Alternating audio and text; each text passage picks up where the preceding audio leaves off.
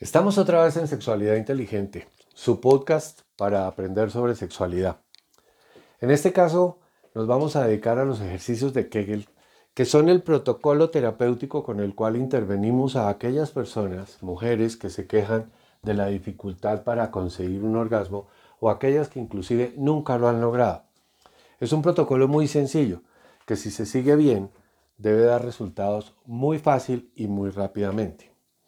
Lo primero que hay que hacer es identificar un músculo que la mayoría de nosotros ni siquiera sabía que existía. Se llama el músculo pubocoxígeo. Es un músculo que en las mujeres envuelve la vagina como si fuera una bufanda. Hay que aprender a controlarlo. Identificarlo es muy sencillo.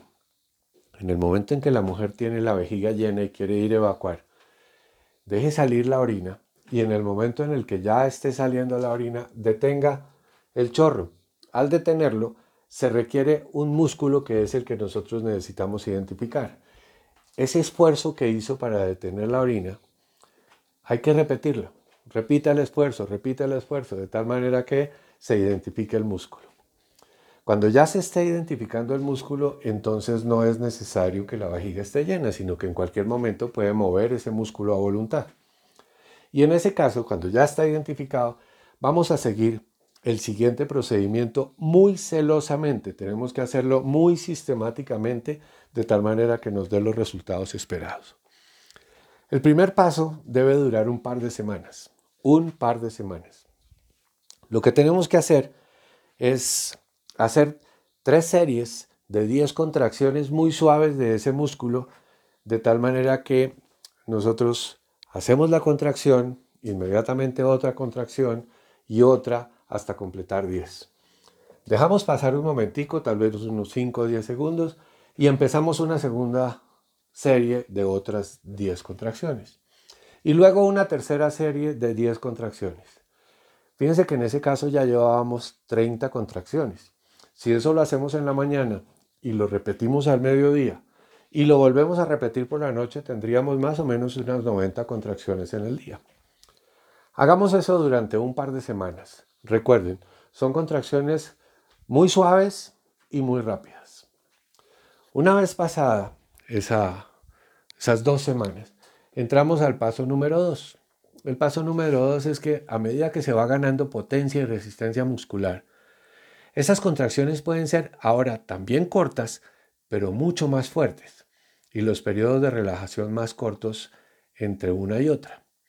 En esta fase deberán realizarse más bien tres series de 15 contracciones cada una y también tres veces al día para que en ese caso tuviéramos 135 contracciones diarias.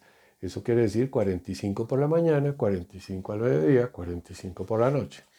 Y también vamos a durar con esto un par de semanas.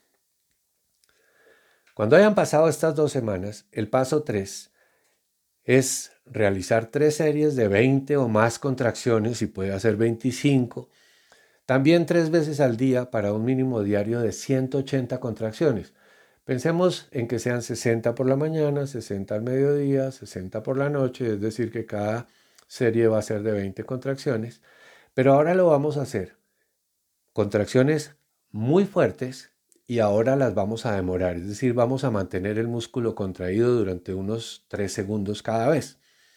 Este hábito debe mantenerse idealmente de por vida, aunque la potencia, resistencia y tonicidad del músculo vaya cambiando para bien.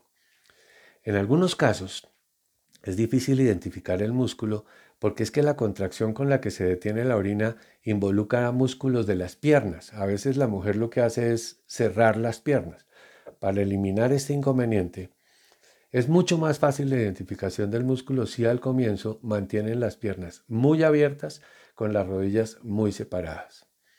Hagamos ese ejercicio y nos cuentan los beneficios.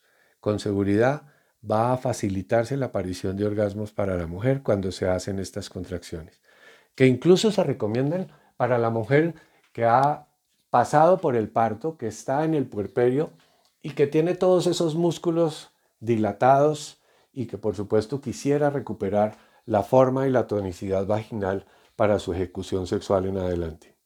Es una recomendación para todas las mujeres independiente de su condición, pero especialmente para las anorgásmicas.